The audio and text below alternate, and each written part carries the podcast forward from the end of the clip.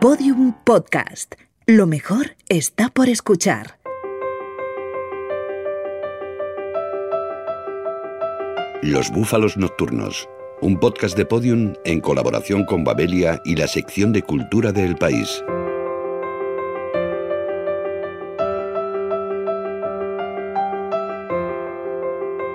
Ser hijo de un genio puede convertirse en una pesada losa. Es lo que le sucedió a Lucía, la hija de James Joyce. Su historia, marcada por la insatisfacción, la dificultad de encontrarse a sí misma y los problemas psiquiátricos, la cuenta Annabel Abs en su primera novela, La hija de Joyce, narrada a partir de las sesiones de terapia a la que le sometió el psicoanalista Carl Jung.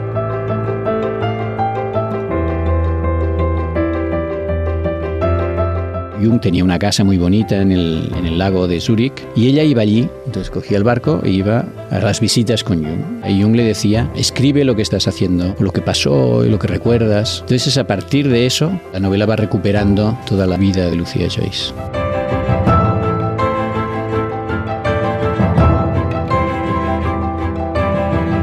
Llevo tres semanas visitándole en su casa de Quesnacht, cuadrada, con contraventanas. Llego en barco tres veces por semana y me siento junto a él. Aún no he hablado, pero hoy se mueve algo en mi interior y el silencio me resulta opresivo. Hoy sí hablaré, responderé a esas preguntas suyas tan agobiantes y le diré que tengo que volver a bailar. Sí, tengo que volver a bailar. La hija de Joyce, Annabel Abs, Galaxia Gutenberg.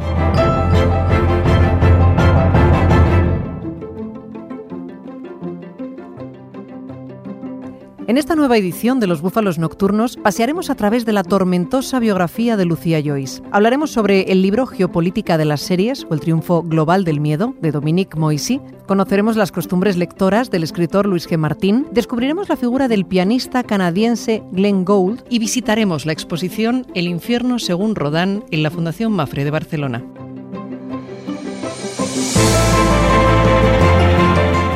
El doctor Jung se pone los dedos delante de la boca, apuntando hacia arriba, con las yemas rozándole el bigote perfectamente recortado. Sus ojos son como pequeños aros de luz que nunca se apartan de mi cara. Me muevo incómoda, sabiendo qué preguntas serán las siguientes. Y estoy cansada de esas preguntas. Cansada y harta.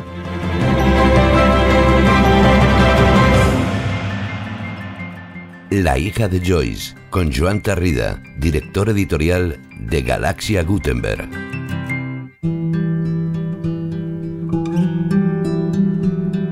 En La hija de Joyce, Annabel Abs retrata a Lucía Joyce a través de las sesiones que esta mantiene con el psicoanalista Carl Jung, quien le pide que escriba sus recuerdos. Como señala Joan Tarrida, el doctor Jung no dudó en diagnosticarla como esquizofrénica. Jung cuando lee el Ulises de Joyce también sospecha que el padre es esquizofrénico. O sea que la hija en todo caso ha heredado esta enfermedad de su padre. Lo que pasa, dice Jung, es que Joyce sabía lidiar con esa enfermedad y la utilizaba perfectamente para ser uno de los mejores escritores del siglo XX. La hija, por las razones que fuera, pues sucumbió más a la enfermedad.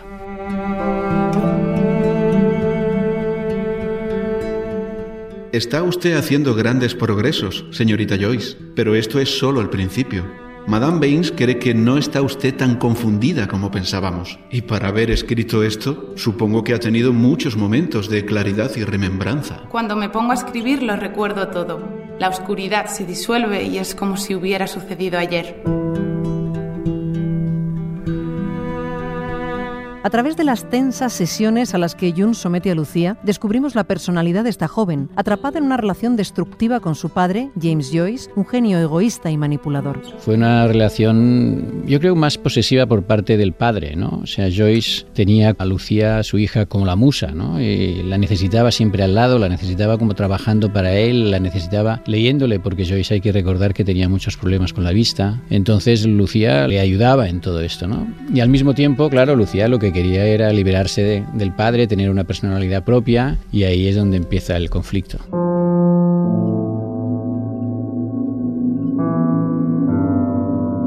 Annabel Abs dibuja la semblanza de un personaje torturado que lucha por tener una vida propia, huyendo de la asfixiante y errática relación familiar impuesta por su padre. Lo que narra el libro, la novela La hija de Joyce, es mientras está escribiendo el Finnegan's Wake. Y es ese momento en que él dice que necesita a Lucía porque Lucía es quien le va alimentando como, una especie de musa para escribir esta novela. Por ejemplo, muchas de las frases de las del juegos de palabras que él va haciendo en Finnegan's Wake, tiene que comentarla con ella, tiene que saber si ella las pilla o no las pilla.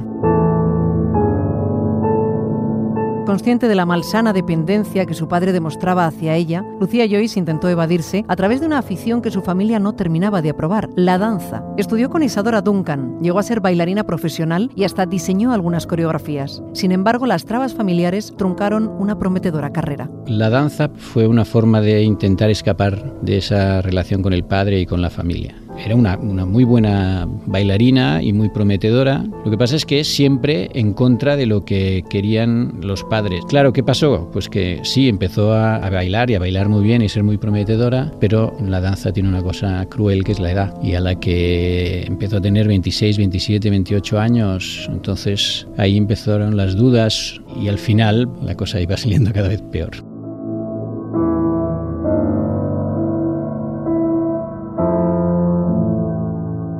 Ese día estaba trabajando en la coreografía del arco iris, tratando de sincronizar algunas de las secuencias más complicadas, hasta que apareció mamá e insistió en que me pusiera algo de ropa y me comportase como una dama.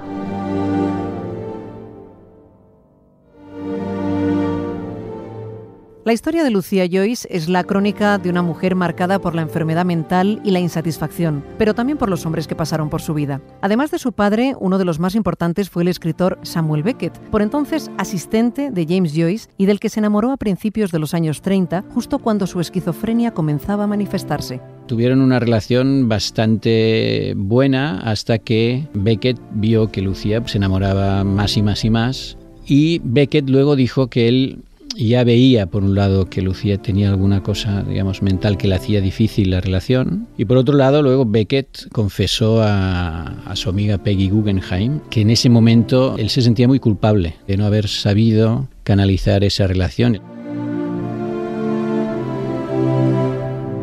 Beckett se dio la vuelta dispuesto a marcharse. Cruzó el vestíbulo arrastrando los pies como un anciano Oí la puerta de nuestro piso que se cerraba y el suave eco de sus pisadas que se dirigían a la calle.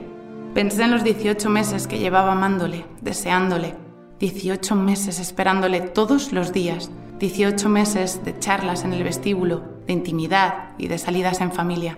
Pensé en nuestro lecho nupcial, en cómo había caído en mis brazos sobre aquel recuadro de luz del color de la miel, medio desnudo y jadeando de deseo. Otro de los hombres que marcó la vida de Lucía Joyce fue también un gran artista, el escultor norteamericano Alexander Calder. Al igual que con Beckett, la relación creció a la sombra del padre y como en aquella terminó de forma abrupta y traumática. James Joyce intentó que Lucía abandonara la danza, que era su pasión, por el dibujo y le puso nada más y nada menos como profesor de dibujo Alexander Calder. Y Lucía, que había acabado mal con Beckett, pues se enamoró de Calder. Lo que pasa es que Calder tenía una relación en Estados Unidos y cuando parecía incluso que se iban a casar y que iban a vivir juntos, Lucía descubrió que Calder se había ido a los Estados Unidos para con la otra mujer.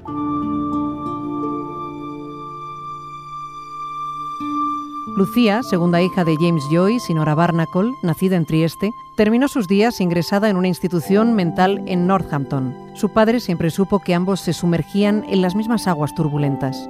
Carl Jung lo tuvo claro. Donde el escritor nadaba, Lucía se ahogaba.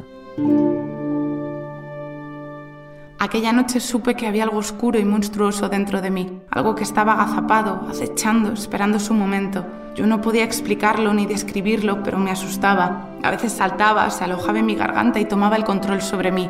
No dije nada a mi madre y no podía molestar a Babo. Tenía que terminar su obra en curso y yo estaba muy cansada. Estaba tan cansada, ya no podía bailar. No tenía energía.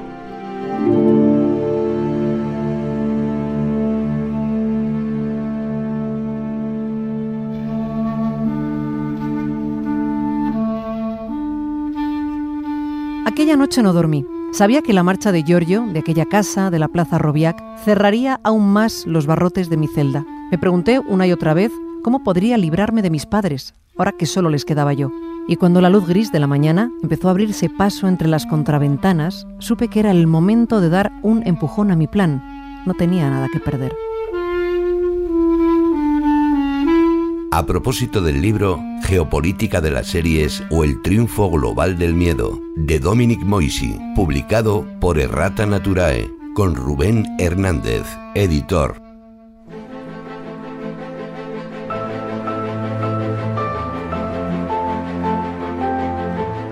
Las series son hoy en día prácticamente un fenómeno cultural equivalente al cine o, a la música, es decir, en términos de, influencia social, de influencia cultural, de desarrollo, incluso a nivel de producción y desde un punto de vista económico, es un aspecto fundamental, yo creo, de la cultura del siglo XXI. Y en ese sentido, pues tienen que ser también un referente político, igual que lo ha sido la literatura en el siglo XIX, el teatro en el siglo XVII y el cine en el siglo XX. El primer ministro ha abonado gastos personales con dinero público.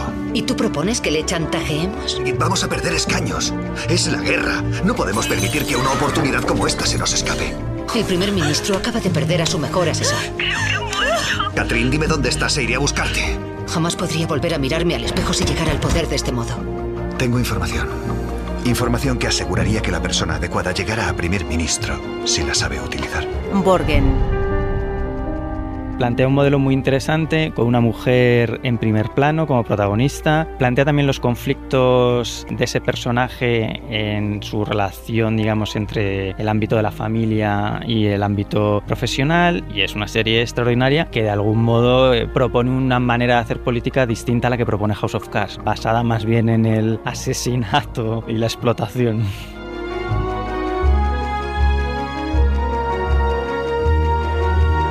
En España faltan muchas series sobre eh, muchas cosas. Probablemente porque el tejido, digamos, productivo, no creativo, porque no creo que falte capacidad creativa, pero incluso también si lo comparamos con países más cercanos como Francia, ahora mismo el nivel de producción de series, yo creo que en términos de calidad también es superior al que tenemos aquí, pero probablemente sea una cuestión creativa o de, o de desarrollo, digamos, personal.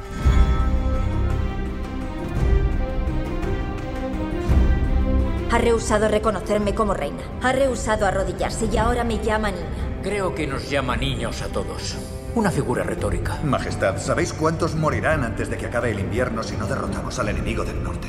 Por lo que tengo visto, vos sois el enemigo del norte. No soy vuestro enemigo. Los muertos son el enemigo. Los muertos. Los caminantes blancos existen, el rey de la noche existe, los he visto. Si sobrepasan el muro y estamos guerreando entre nosotros, estaremos perdidos.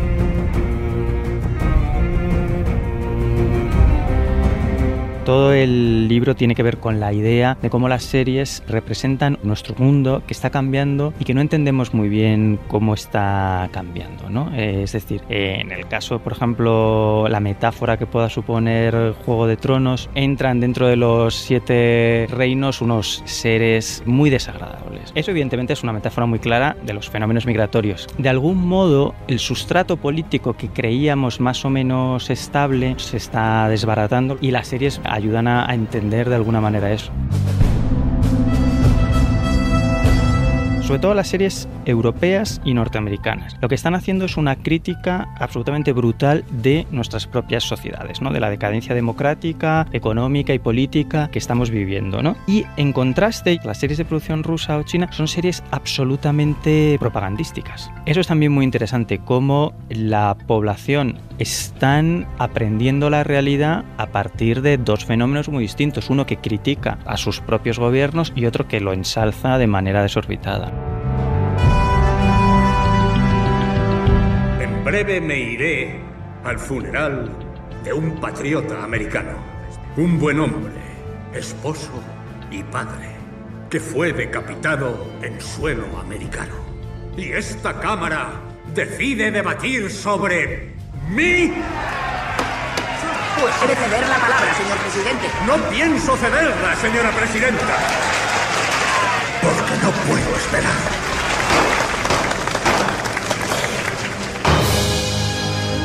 Series como tal se han convertido en un espacio artístico y productivo nuevo con un nivel de calidad equiparable al del cine ¿no? o el de la literatura y en donde la sociedad, la economía, la cultura se refleja exactamente igual que se ha reflejado en esos otros ámbitos y también de algún modo sirven un poco de faro en la oscuridad en donde están guiando hacia dónde va también. Son proféticas, están empezando a contar cómo podría ser nuestro futuro.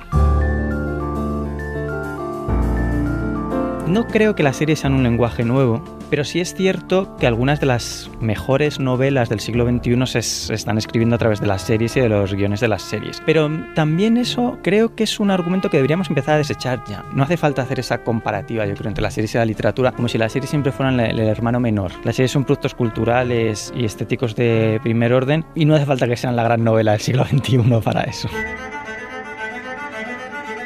Yo ahora mismo me siento un poco agobiado porque tiendo a ver incluso dos, tres y cuatro series al mismo tiempo, pero también es verdad que solo hago con los libros igual, soy incapaz de leer menos de cuatro o cinco libros al mismo tiempo. Creo que eso no tiene que ver con las series, tiene que ver con la sociedad en la que vivimos, en donde tenemos una sobreestimulación y una carga de contenidos culturales que sin duda nos supera, pero también hay que ver lo positivo de eso, las posibilidades que tenemos ahora mismo de disfrutar muchos más productos de calidad de los que probablemente podemos abarcar. Todos somos máquinas Saludad a la máquina que tenéis al lado, porque eso es lo que sois.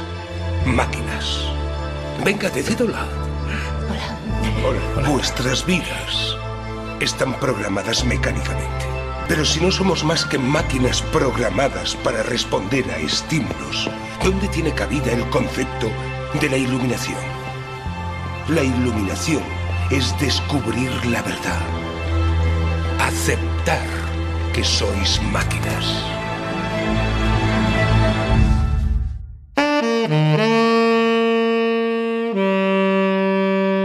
Imaginen ustedes que son retratos cubistas. Tienen que formar con el cuerpo cuadrados, rectángulos, líneas. Quiero que sientan el gozo, el espíritu de la música, sus ritmos sutiles y sus expresiones osadas. Sientan la geometría de la música. Imítenla con sus movimientos. Este es el atractivo de la danza libre, de la danza moderna.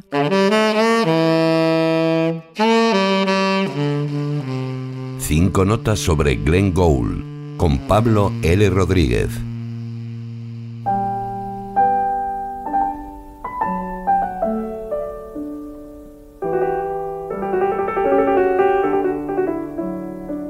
Música clásica hay pocos muertos más vivos que el pianista canadiense Glenn Gould. Estos días habría celebrado su 85 cumpleaños. Hablamos de un verdadero icono popular comparable a James Dean o Elvis Presley, cuya prematura muerte, el 4 de octubre de 1982, inflamó su leyenda. Fue un genio del piano, sí, pero también un personaje excéntrico y solitario. Su recepción póstuma fue inmensa y tras su muerte se sucedieron homenajes artísticos y musicales. Inspiró poemas, relatos y películas. Bien conocida su presencia en la novela El malogrado de Thomas Bernhard, una ficción sobre el poder destructivo del genio, pero también la serie de Thomas Harris, que fue llevada al cine, donde aparece como el pianista favorito del psicópata Aníbal Lecter. Y lo encontramos incluso en relatos Joy Williams, de Lydia Davis, de Joyce Carol Oates y hasta incluso aparece en Los Simpson.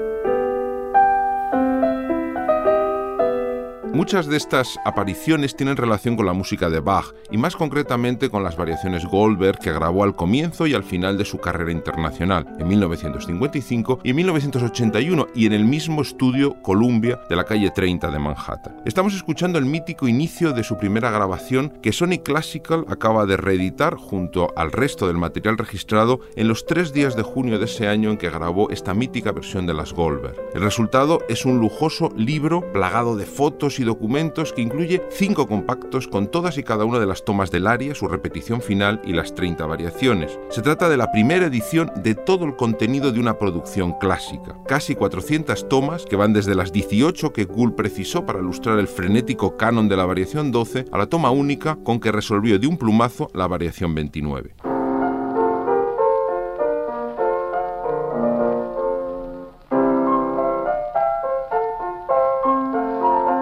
La voracidad editorial de Gould no se ha detenido en los últimos años, en los que incluso su vida ha sido llevada al cómic de la mano de la ilustradora francesa Sandrine Revel. De todas las biografías del pianista canadiense, la más importante sigue siendo la publicada en 2003 por Kevin Bazzana, titulada Wondrous Strange y traducida al castellano por Turner. Bazzana explica al genio de Gould como un producto de su contexto social y cultural en Canadá, el provinciano Toronto angloprotestante y puritano de clase media en la época de entreguerras.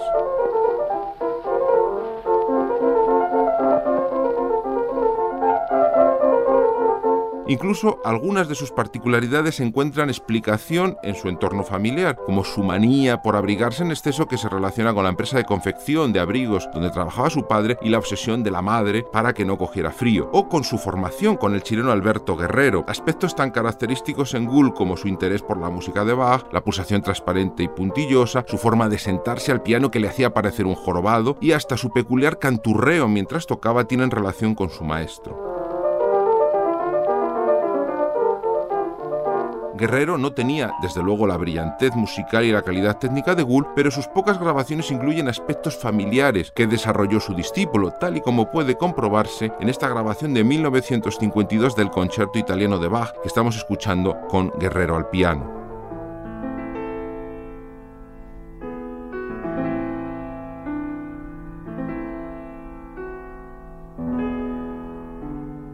La influencia de Guerrero en el repertorio de Gould no se limitó a Bach. El pianista canadiense también descubrió en las clases del chileno la música de los virginalistas ingleses del siglo XVI.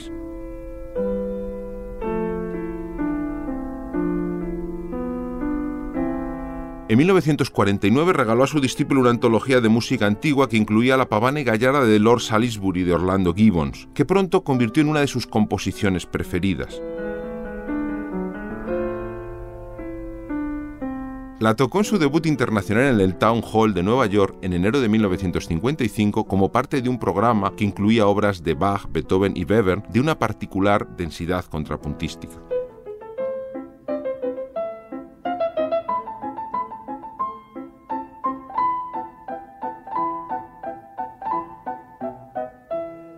Gould desarrolló toda su vida esa atracción por lo contrapuntístico, por ese trenzado horizontal de las voces en detrimento de lo homofónico, es decir, de su superposición vertical. Al parecer descubrió esa atracción mientras tocaba una fuga de Mozart y su ama de llaves pasaba la aspiradora cerca del piano. Incapaz de oír la música que tocaba, se concentró en sentirla bajo sus dedos. Esa obsesión contrapuntística determinó sus amores y sus odios musicales venideros. Entre estos últimos destaca el que tuvo hacia Mozart, que tocó de forma caricaturesca, tal y como estamos escuchando en esta lenta y pomposa versión de la famosa marcha turca.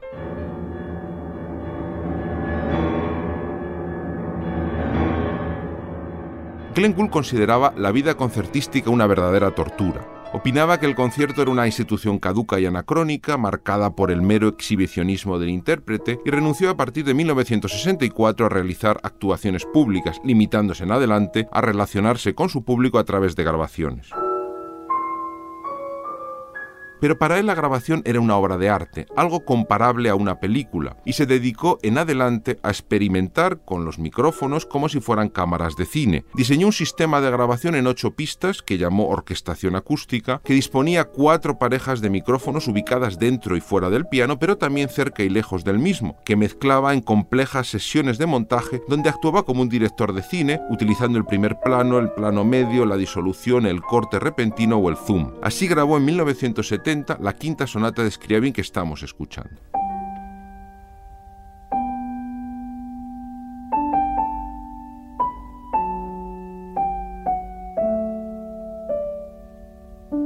En abril y mayo de 1981, Glenn Gould regresó al estudio de grabación de la calle 30 de Manhattan para volver a grabar las variaciones Goldberg en audio y vídeo. El resultado fue completamente diferente, y de los 38 minutos que necesitó en 1955 se alargó hasta los 51 de la nueva grabación. Conviene aclarar que ni las Goldberg del 55 fue su primera grabación, ni las del 81 la última, pues Gould había grabado ya en el año 53 la sonata de Alban Berg y siguió grabando después de las Goldberg del 81 obras de Beethoven, Brahms y Richard Strauss, e incluso su última grabación, que fue el 8 de septiembre de 1982, dirigió a la Sinfónica de Toronto en el idilio de Sigfrido de Wagner. Pero esta grabación tan lenta y evocadora del área final de las Goldberg que estamos escuchando suele considerarse su epitafio musical. No solo fue el requiem que se escuchó en su funeral, sino que sus primeros compases fueron grabados en su lápida.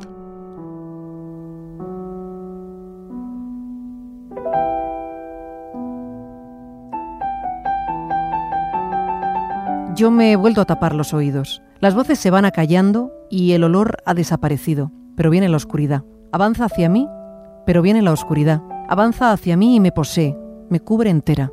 Viene en oleadas violentas. Yo busco a mi bestia, pero no está. Se ha ido. La han desalojado. la jaula está vacía. Exposición El infierno según Rodán, en la Fundación Mafre de Barcelona, con Rocío Herrero, responsable de difusión y públicos del área de cultura de Fundación Mafre.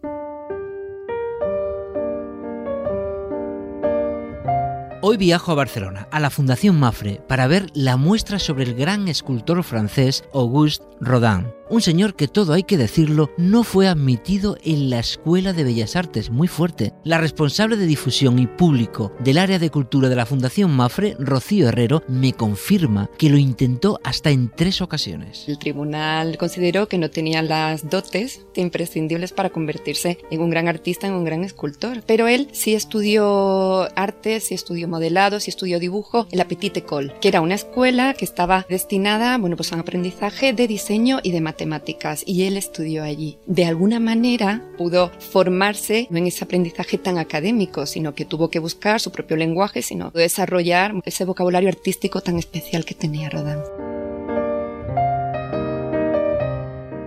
El caso es que Rodin nunca lo tuvo fácil. El hecho de no estudiar la carrera oficial y no encajar en la corriente académica más ortodoxa le granjearon no pocas críticas. Un artista en este caso que se separa de ese academicismo, que no sigue las normas estrictas de la academia, eh, siempre va a tener grandes detractores y también va a tener grandes defensores. Tenía una personalidad artística tremendamente original y evidentemente eso parte de la crítica y parte del público no lo entendía. Tuvieron que pasar varios años para que algunas obras suyas tuvieran esa aceptación popular.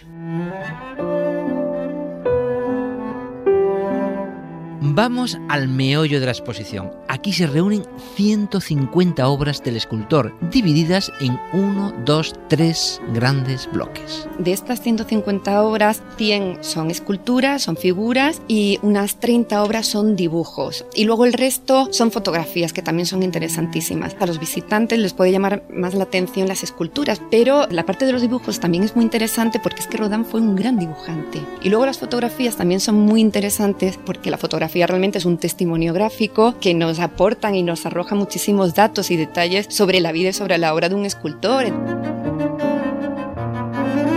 Esta muestra gira en torno a la gran obra de Rodin, La Puerta del Infierno, todo un reto al que dedicó casi toda su vida. De ahí derivan sus grandes esculturas como El Pensador, El Beso y Ugolino y sus hijos. El Estado francés le encarga una entrada monumental para el Museo de Artes Decorativas. Lo único que le dictan es que tiene que inspirarse en la Divina Comedia de Dante por supuesto, se decanta por el infierno. Fue la oportunidad para mostrar amor, desamor, pasión, tentación, pecado, desolación. Sin embargo, La Puerta del Infierno fue un proyecto fallido. Nunca se llegó a realizar completamente, pero Rodin, que cabezota debía ser un rato, nunca lo abandonó. Este encargo comienza en el año 1880. Él trabaja durante los 10 primeros años y a partir de 1890 que ese proyecto del Museo de Artes Decorativas ya no sale, pero él sigue trabajando de manera intermitente en aquellas figuras que él quiere que formen parte de esa puerta. Imagínense ustedes, eres un escultor incomprendido, te encargan un proyecto monumental, lo cancelan y tú sigues R que R con él. Veinte años después de recibir el encargo inicial, te decides a presentarlo en la Exposición Universal de París en 1900, pero... Cuando por fin Rodin presenta la puerta, está despojada de esas figuras que tenían que cubrirla. No sabemos si es que Rodin en el último momento se echó para atrás porque no lo vio claro o porque en ese momento concibió que la, ausencia de figuras y ese juego con el espacio y con los relieves que tenía la puerta, bueno, pues adquiría un significado más interesante. El público lo entendió y buena parte de la crítica se sintieron totalmente decepcionados.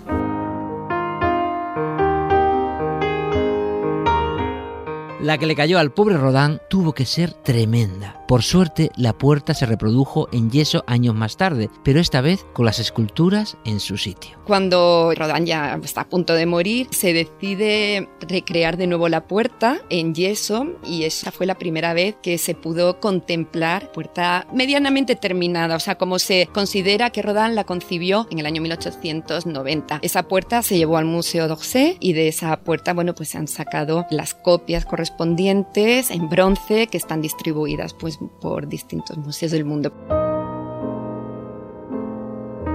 Gracias a esta copia en yeso, hoy podemos disfrutar de varias réplicas en bronce de la puerta, distribuidas por museos de todo el mundo. Si quieren conocer con detalle todo su proceso creativo, las maquetas y dibujos en los que trabajó y algunas de las esculturas que la componen, acérquense a la Fundación Mafre en Barcelona.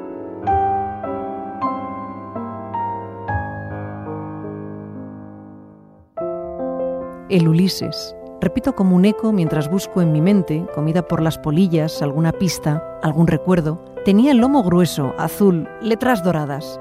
Mamá me vio cogerlo una vez y me lo quitó. Dijo que mi padre tenía la mente sucia y que ya lo leería cuando me casara. ¿Cuando me casara? Biblioterapia le da la bienvenida. No soy Carrie pero me apaño. Accediendo. Nombre, Luis G. Martín, escritor. Accediendo al cuestionario. ¿Regala sus libros? Eh, sí, sí, regalo. Regalo depende cuál, unos más y otros menos, pero sí, sí, regalo. ¿Los subraya? No, soy muy maniático y esa es una de las grandísimas ventajas que me ha traído el Kindle. ¿Dobla las páginas? Tampoco. Tengo siempre un marcapáginas que además tiene que ser grande. ¿Y cuál es el más raro que ha usado? Quizá haya algo que haya olvidado porque seguramente en algún momento tuve que usar un preservativo, no, no tengo ni idea, pero normalmente uso tarjetones de mis trabajos que he tenido, que son grandes y que me sirven a veces para ir leyendo con el propio tarjetón sobre el libro. ¿Cuál le cambió la vida? Yo creo que más de uno, pero si tuviera que elegir uno, los cuentos de Julio Cortázar. ¿Cuál tiene al lado de la cama? Al lado de la cama, encima de la cama y tengo cada vez más lecturas simultáneas, con lo cual muchísimos. ¿Su lugar favorito para leer? El sofá tumbado. ¿Y el más extraño donde ha leído? Eh, esperando medio desnudo una prueba médica. ¿Lee los prólogos? Normalmente no, o mejor dicho, normalmente sí al final. ¿Cuántas páginas le concede a un libro antes de abandonarlo? Cada vez menos. Tiene que ver también con cuántas páginas tenga el libro, pero intento no bajar de 60. Fin del cuestionario.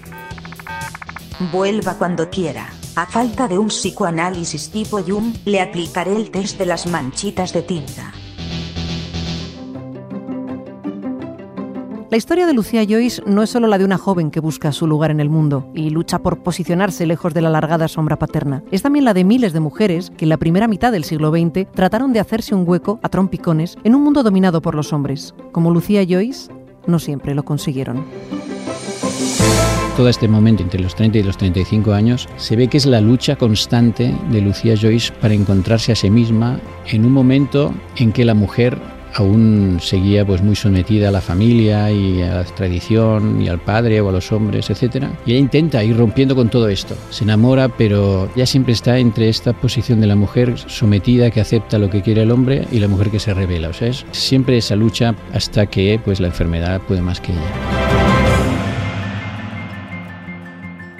A lo lejos, en la línea del horizonte, veo una delgada cinta rosa pálido.